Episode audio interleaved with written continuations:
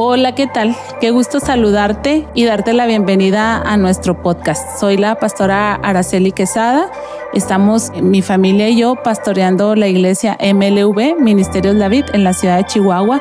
Es una iglesia que desde su nacimiento tiene una visión increíble que nos apasiona muchísimo. Eh, nuestra visión es eh, unir familias a Cristo y es apasionante porque en el Evangelio según San Juan, capítulo 15, verso 5, la palabra de Dios dice que apartados de Dios nada podemos hacer. Apreciamos y valoramos mucho a cada familia, a cada miembro de familia que día a día hacen su esfuerzo, su lucha, sus mejores intenciones para operar y funcionar dentro de una familia. Y creo que nosotros somos un recurso divino que ayuda a esta tarea, a este sueño, a esta necesidad, a este deseo que tienen. Así es que estamos encantados de trasladar nuestras predicaciones que domingo a domingo compartimos a estas plataformas y ponerlas a tu alcance. Esperamos que sean de bendición. Ese es nuestro mejor y más grande deseo, que eh, las familias sean alcanzadas por Jesucristo nuestro Señor. Un gusto, ponte cómodo, escúchanos y estamos a tus órdenes. Hermanos, amigos, Dios les bendiga. Buenos días, qué gusto saludarles este domingo en su casa. Qué padre que hayan estado conectados junto con nosotros para adorar a Dios a través de estas alabanzas hermosas. Pues estamos listos, amén. Estamos listos para continuar con nuestra serie cerca de Jesús y aprender de la experiencia de estos discípulos, de estos hombres que tuvieron el privilegio y la oportunidad de caminar con Jesús durante tres años de su vida ministerial. Y en, esta, ah, en este domingo vamos a, revisar la experiencia de Judas, llamado el traidor, Judas Iscariote. Eh, entonces, podríamos decir algo acerca de la experiencia de este hombre que él estaba cerca, pero estaba lejos. Eh, el texto en el que vamos a basarnos para reflexionar en esta mañana se encuentra en el Evangelio de Mateo, versículo 26, 14 y versículo 15. Y lo leo. Dice la palabra de Dios en el nombre del Padre, del Hijo y del Espíritu Santo. Uno de los doce, el que se llamaba Judas Iscariote, fue a ver a los jefes de los sacerdotes y les preguntó, ¿cuánto me dan? Y les entrego a Jesús, les propuso. ¿Cuánto me dan? Y les entrego a Jesús.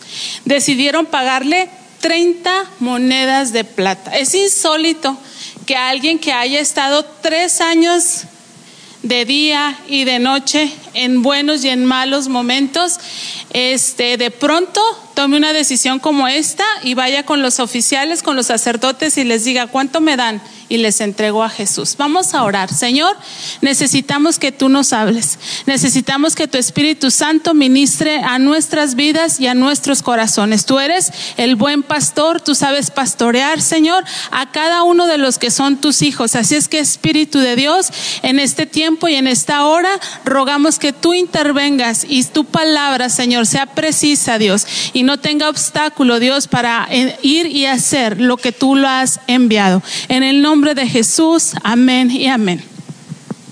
Bueno, eh, quiero hacerle una pregunta. ¿Le ha tocado en alguna ocasión a usted estar en algún lugar en el que no quiere estar? ¿Con alguna persona con la que no quiere estar? Yo creo que sí ya sea un grupo, una escuela, un trabajo, un momento, un restaurante, este, ciertas personas, no sé, infortunadamente algunos puedan estar diciendo, sí, mi esposo, mi esposa, mis hijos, bueno, pero tenemos esa experiencia. Yo creo que todos hemos eh, sentido o estado en esa posición de que no queremos estar en el lugar en el que estamos o no queremos estar con la persona con la que estamos. Y sin embargo, ahí estamos, porque Judas duró tres años para decidirse a finalmente apartarse del Señor Jesucristo.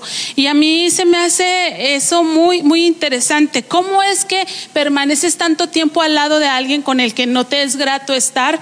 ¿Cómo es que permaneces tanto en un lugar en el que no es bueno o piensas que no te está haciendo de bendición y ahí permaneces? Entonces, este es, esto es muy interesante. Cuando yo leo que, que, que Judas de pronto va y dice, ¿cuánto me dan? Y les voy a entregar a Jesús. Me asombra esto y quisiera eh, eh, entender y aprender de la experiencia de, de Judas para que no esté yo y no estemos nosotros en esa situación o en esa, o en esa condición. Bueno, estar cerca, cerca de Jesús produce revelación. Él es la luz y, de la luz se manifiesta todo, se revela todo. Y la primera revelación que podemos encontrar es quiénes somos nosotros. Nos aprendemos a conocer a la luz de Jesús porque su Espíritu Santo nos redarguye, su palabra se nos confronta, en fin. Pero también al estar cerca de Jesús adquirimos ese conocimiento, esa revelación de quién es Él. Aunque pretender que conocemos a Dios puede ser orgulloso o demasiado altivo porque pues Él es el Dios infinito, el Dios todopoderoso. Sin embargo, ocuparnos en conocerlo nos es honroso. Debe ser una tarea en la que ustedes y yo estemos ocupados cada día. Entonces, cuando esta revelación o este conocimiento, este entendimiento llega a nosotros, debemos de ser motivados a tomar acciones que nos mantengan cerca de Jesús, asegurarnos de estar cerca de Jesús en el amplio sentido de la palabra.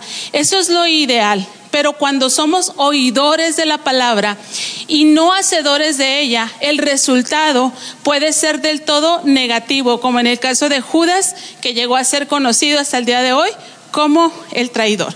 Y yo quiero hablarte de dos cosas, de dos aspectos interesantes en la vida de Judas que lo ayudaron o facilitaron que él, aunque estaba cerca de Jesús, estuviera lejos de Jesús. Y el primer aspecto que te quiero hablar en esta mañana es este.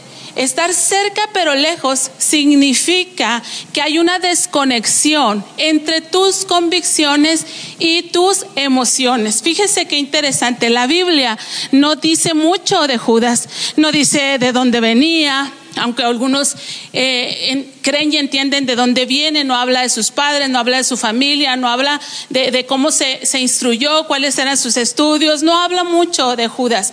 Sin embargo, tal vez pienso que todos esos detalles no eran necesarios porque podemos identificarnos muy bien con él, pues era totalmente humano y las pasiones y las cosas que él sentía, tal vez nosotros las hemos sentido o las podemos sentir. Cuando este hombre va delante de los sacerdotes y les dice, ¿cuánto me dan por entregarles a Jesús? Los sacerdotes ofrecieron 30 monedas de plata. Y hay una... Ah, diferentes opiniones, como en todo, pero se dice que este era el pago que se daba cuando a un esclavo de alguien más moría accidentalmente. Es decir, eh, eh, andaba trabajando el esclavo de fulano en, en, mi, cerca de mi casa, de mis, de mis tierras, y muere accidentalmente, entonces yo le tenía que pagar 30 monedas de plata, era el valor de un esclavo. Entonces algunos dicen que era el equivalente a 90 dólares otros son más generosos y dicen que 30 monedas de plata equivale a 3 mil dólares, pero si usted piensa la una cantidad y la otra, ninguna de las dos eran para solucionar los problemas de Judas. Ninguno de estas dos eran para hacerlo salir de la crisis en la que encontraba. Ni los 90 ni los 3 mil dólares fueron el móvil, vamos, para que él determinara eh, entregar al maestro, entregar a su amigo, entregar a su Señor. Entonces creo que las emociones golpearon, fueron tan fuertes, se inflaron, pesaron tanto que sus convicciones quedaron en el piso. Ya vemos algunos así, que nuestras emociones son atacadas, afectadas, infectadas, enfermadas, enfermas, yo no sé, y finalmente entregamos al maestro, caminábamos con él y dejamos de caminar con él. Yo quiero hablarles solamente de una emoción, aunque se perciben varias, enojo, frustración, este, eh, insatisfacción, pero yo quiero hablarle de la decepción. Porque siento que cuando Judas va y dice, ¿cuánto me dan por entregarles a Jesús? Es como decirles, aquí está toda mi decepción. Aquí está todo lo que yo había creído, en lo que yo había confiado, no tiene valor, no tiene sentido, mis expectativas no están siendo satisfechas. ¿Cuánto me dan por él? Porque aquí se cierra y se acaba todo. La decepción es una emoción dolorosa que se despierta en una persona cuando se incumple una expectativa construida.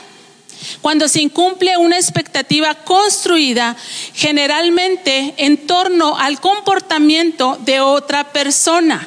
Nos podemos decepcionar cuando la persona en la que nosotros hemos creído y confiado no se está comportando como nosotros creemos y estimamos que se debe de comportar. O, dice que cuando pensamos que la persona no responde o actúa como nosotros esperamos en determinado acontecimiento. Entonces, ¿cuántas veces nos habremos decepcionado? Y usted a lo mejor ahí donde está estará pensando y dirá, yo jamás me voy a decepcionar de Jesús. Y qué bueno que ese sea su pensamiento, qué bueno que esa sea su motivación y que usted ponga todo cuidado en eso. Porque la palabra del Señor nos insta y dice que no debemos de ignorar que el enemigo, nuestro adversario, Satanás, anda como león rugiente viendo a quién devorar. Y se vale de nuestras emociones el adversario para hacer que estemos lejos de nuestro Señor Jesucristo. Entonces le estoy hablando de la decepción que yo siento que Judas se decepcionó de Jesús porque él había construido una expectativa acerca de, Jesús, acerca de su propia vida, acerca del futuro, acerca de su contexto cultural, social, político, económico. Algunos dicen que porque eh, eran asuntos políticos, algunos dicen que eran por asuntos de dinero, en fin, pero finalmente él se había construido una expectativa que a ese punto no fue atendida o no fue satisfecha y él se decepcionó. Cuidado. Cuando nosotros construimos expectativas en relación a Dios que están lejos de la palabra de Dios, que están lejos de la Biblia, porque Dios no es hombre para que mienta, ni es hijo de hombre para que se arrepienta. Como Él ha dicho, ciertamente así será hecho, pero no todo lo que nosotros creemos son promesas de Dios. Eso es lo interesante. No todo lo que nosotros creemos son promesas de Dios. ¿Cuáles expectativas? Estaba por ahí un maestro, alguien le habló a Jesús, lo relata Mateo en el capítulo 8 y le dicen, maestro, te quiero seguir. Y la respuesta de Jesús a este escriba, él le dice, las zorras tienen guaridas las aves del cielo tienen nidos, mas el Hijo del Hombre no tiene dónde recostar su cabeza. Es decir, no estaba Jesús generando expectativas este, de, de comodidad, de placer, de seguridad, de quietud, de bienestar. Esas expectativas las generamos nosotros porque son nuestros deseos, son nuestros anhelos, son nuestros sueños, son nuestras necesidades. Pero el Señor Jesucristo fue muy franco, fue muy claro siempre, pues es él, él es la verdad. Y él les dijo, yo no tengo dónde siquiera recostar mi cabeza. Entonces, cuidado cuando nosotros decimos que esto no nos va a pasar, que aquello no nos va a pasar, que lo otro no nos va a pasar, que a esto tampoco no nos va a pasar, porque la palabra del Señor dice que nos van a pasar cosas. La palabra del Señor dice que tendremos aflicciones, que tendremos dificultades, que pasaremos por el fuego, que pasaremos por las aguas, que pasaremos este por valle de sombra de muerte, que nos traicionarán, que nos perseguirán, que querrán matarnos. La palabra del Señor dice todo lo que nos puede pasar. Por eso el Señor Jesucristo expresó y dijo, en el mundo tendrán aflicción, pero confíen porque yo he vencido al mundo. Y sin embargo, el Señor ha prometido que Él estará con nosotros todos los días hasta el fin del mundo. Y esa promesa no es una expectativa, es una realidad. Esa promesa es una realidad y podemos siempre esperar en ella y confiar y descansar en ella. Cuidemos nuestras emociones, porque si nuestras emociones no están en el orden que deben de estar, puede ser que estén chocando con nuestra convicción y que estemos cerca, pero a la vez estemos lejos. La segunda cosa que quiero compartir en esta mañana con ustedes. ¿Qué significa estar cerca pero lejos de Jesús? Estar cerca pero lejos de Jesús significa que nuestro oficio o que nuestra ocupación puede interferir en nuestras convicciones. Se dice de Judas que él era el tesorero. Era el que administraba los dineros que tenían ahí en el equipo de trabajo. Eh, de hecho, lo denuncia la Biblia, eh, los evangelios registran, lo denuncian como ratero que metía dinero a, la mano, a su mano al dinero de la bolsa y sustraía para su propio beneficio. Cuidado, cuando estamos cerca de Jesús para cambiar, para hacer cambios. Cuando nos acercamos a Jesús para hacer cambios, pero no para ser cambiado. Primero yo debo de acercarme a Jesús para que Él me cambie. Usted y yo debemos acercarnos a Jesús para que Él nos cambie. Antes de ser un agente de cambio necesitamos ser transformados. Y pareciera que Judas eh, se acercó a Jesús para hacer cambios, para posicionarse, para ser alguien, sí para contribuir, sí para invertir, sí para hacer cosas, pero para hacer cambios antes que ser cambiado. Eso es peligroso.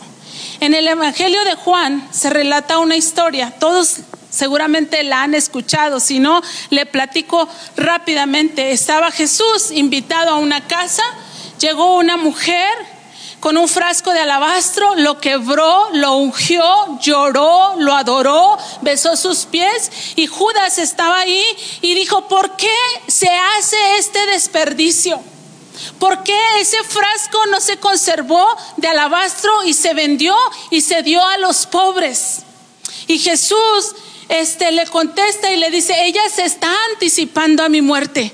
Déjala, porque a los muertos siempre los van a, a los, perdón, a los pobres siempre los van a tener con ustedes, pero a mí no siempre me tendrán.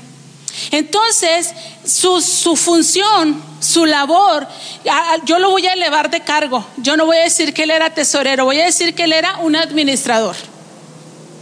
Porque su comportamiento es como el de un administrador. Y según Henry Fayol, el padre de la administración moderna, dice que hay cinco eh, funciones principales de la administración. Fíjese qué interesante. El administrador planifica, el administrador organiza, el administrador direcciona, el administrador coordina y el administrador controla, es decir, mide, regula.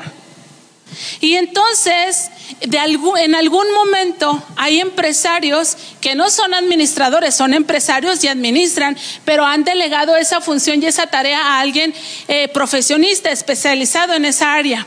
Y hay unas situaciones de disputa, de, inconformidad, de, que entran en negociaciones, porque el empresario dice, yo quiero hacer esto, y el administrador le dice, no lo puedes hacer porque no es el momento, porque no es el tiempo, porque no tenemos los recursos, porque etcétera. El administrador hace recomendaciones, el administrador da consejos en base a, datos, a, números, ¿no?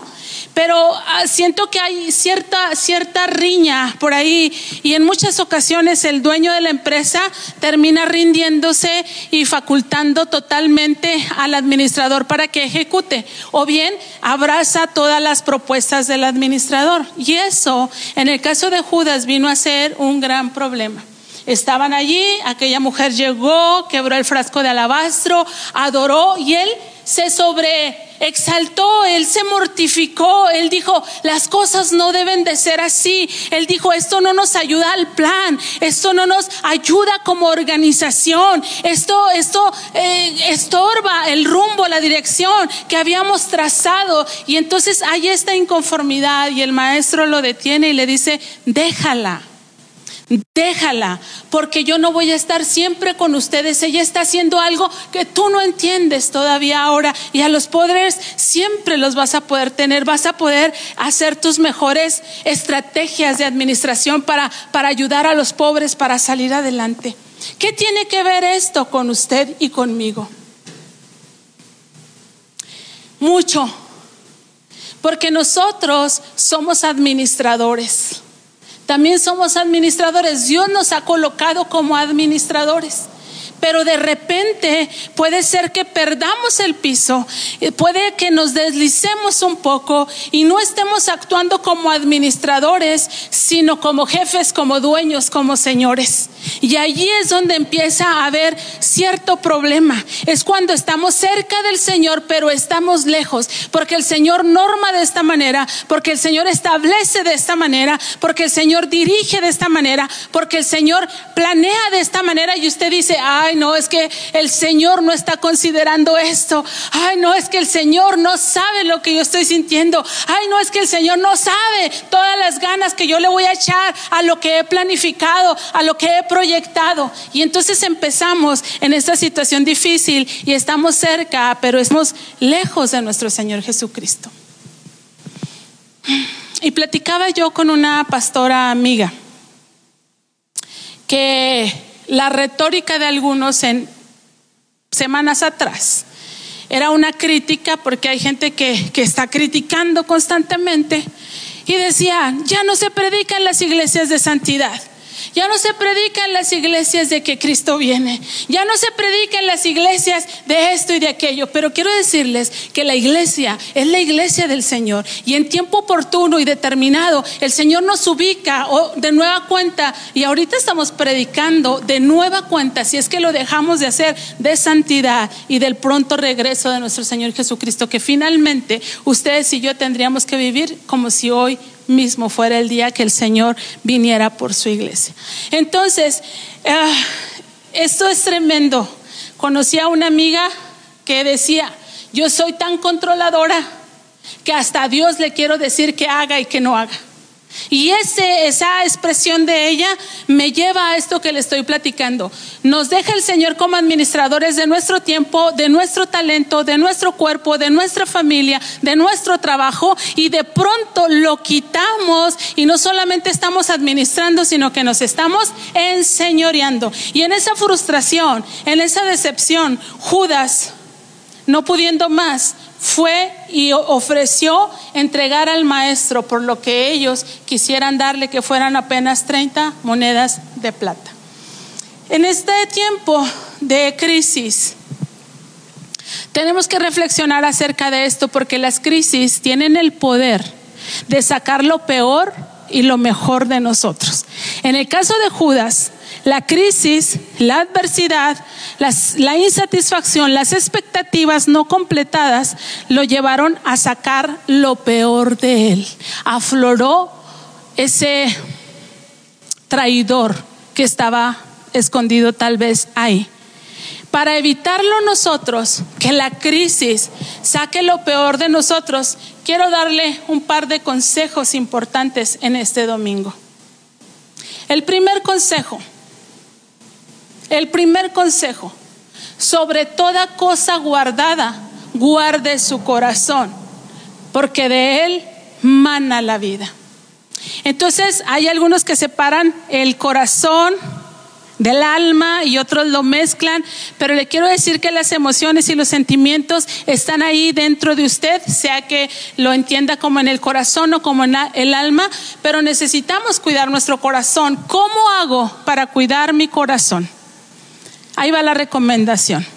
En lugar de fincar expectativas en base a sus necesidades, busque en la Biblia sus promesas y hable de ellas con Jesús.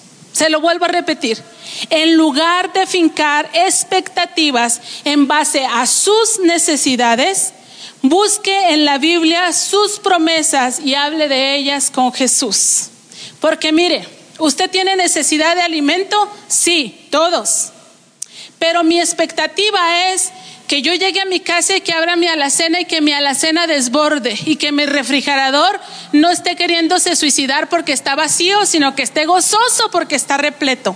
Esa es mi expectativa. Pero si usted revisa la palabra del Señor, eh, el Señor Jesús enseñó a sus discípulos a orar y cómo oraban. Les dijo el Señor, oren y pidan que el pan nuestro de cada día nos sea dado hoy, hoy, hoy. Que el Señor hoy me provea, que el Señor hoy me sostenga, que el Señor hoy me bendiga, que haya alimento hoy para mi casa.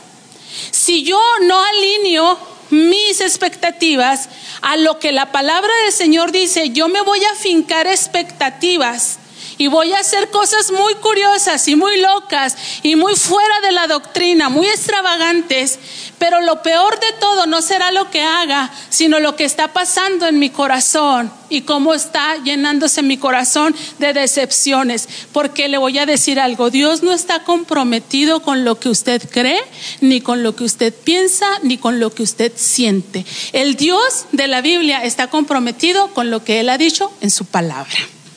Por eso la palabra de Dios dice, el cielo y la tierra pasarán, pero mi palabra permanece para siempre, porque Dios cumple su palabra. Segunda cosa, ¿cómo hago para guardar mi corazón? No deje que sus pensamientos vuelen. No deje que sus pensamientos vuelen. Llévelos cautivos a la obediencia a Cristo Jesús. Usted se encontrará aún dentro del cuerpo de evangélicos gente que diga, tú no tienes por qué estar padeciendo. ¿Y por qué no? Si la Biblia dice que Dios a quien quiere enriquece y a quien quiere empobrece. Y si el Señor ha querido que en este momento yo padezca, pues tengo que padecer. Y si el Señor ha querido que yo en este momento esté en abundancia, pues bueno, gloria a Dios, voy a estar en abundancia. Por eso el apóstol Pablo dice, yo he aprendido a estar en abundancia y a vivir en escasez, sea cual sea mi situación, yo sigo adelante. Y eso es lo que ustedes y yo debiéramos de hacer. Y, y un último consejo para guardar nuestro corazón manténgase ubicado. Usted y yo vamos a dar cuentas al Señor. Usted y yo no somos dueños. Usted y yo somos administradores. El Señor nos ha confiado nuestra vida. El Señor nos ha confiado nuestra profesión. El Señor nos ha confiado nuestra familia. El Señor nos ha confiado muchas cosas, pero somos administradores. Y la Biblia ha, hablado acerca de cómo el Señor viene y pide cuentas acerca de la administración, del trabajo que estamos haciendo. Nos conviene entonces mantenernos muy ubicados en saber quiénes somos. Le servimos a Él. Si algo tenemos es porque Él nos lo ha dado. La palabra del Señor dice, si tienes que gloriarte en algo, gloríate en conocerme a mí. Entonces, la única manera en la que nosotros podemos mantenernos ubicados en relación a quién es Él y a quién soy yo es a través de una vida espiritual, a través de la oración, a través de la lectura de la palabra, a través de la llenura de su Espíritu Santo, que seamos sensibles a ese redarguir del Espíritu a nuestras vidas y a nuestros corazones. Un momento de pecado un momento.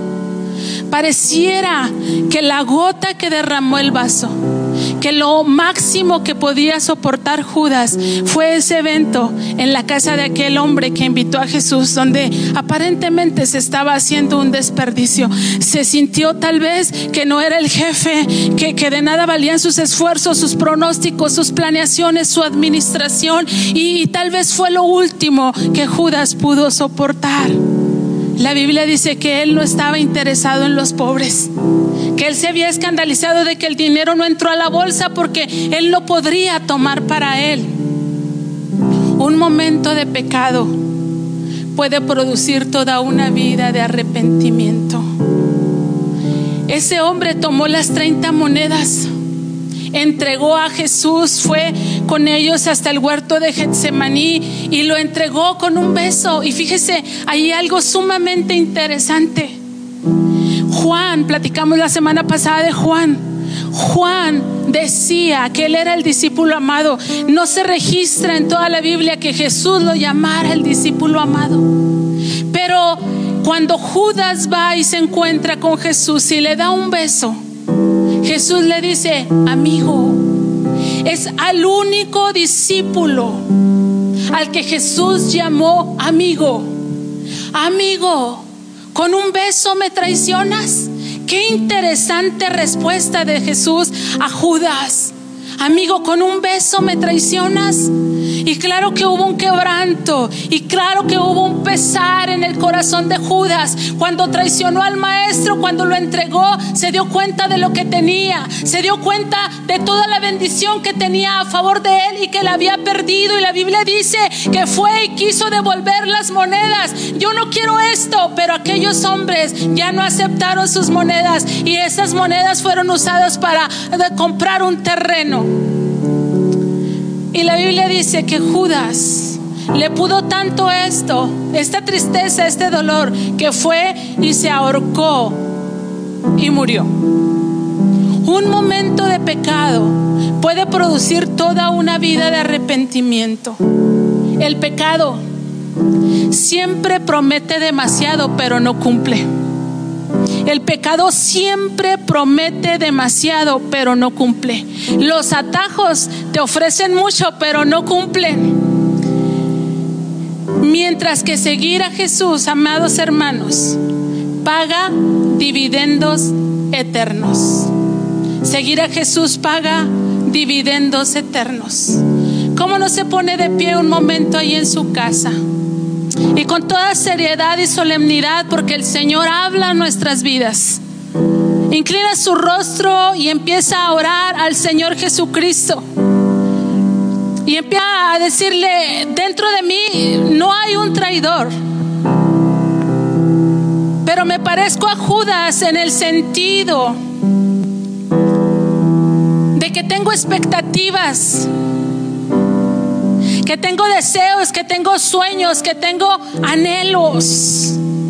Y a veces pretendo que tú estás comprometido con mis sueños, con mis anhelos, con mis deseos.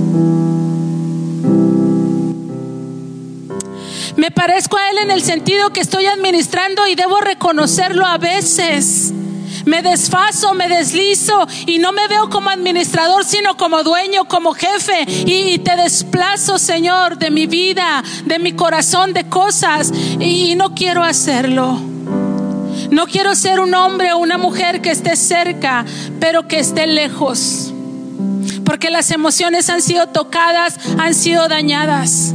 Por eso en, la carta a los hebreos dice que viremos y que no brote en nosotros ninguna raíz de amargura que no haya en nosotros frustración, que haya gozo, que haya entendimiento, que haya conocimiento. Tú has prometido estar con nosotros todos los días hasta el fin del mundo, Señor, y lo cumplirás. No temeremos entonces lo que nos pueda hacer el hombre, porque tú estás con nosotros todos los días de nuestras vidas. Padre, manténnos a flote.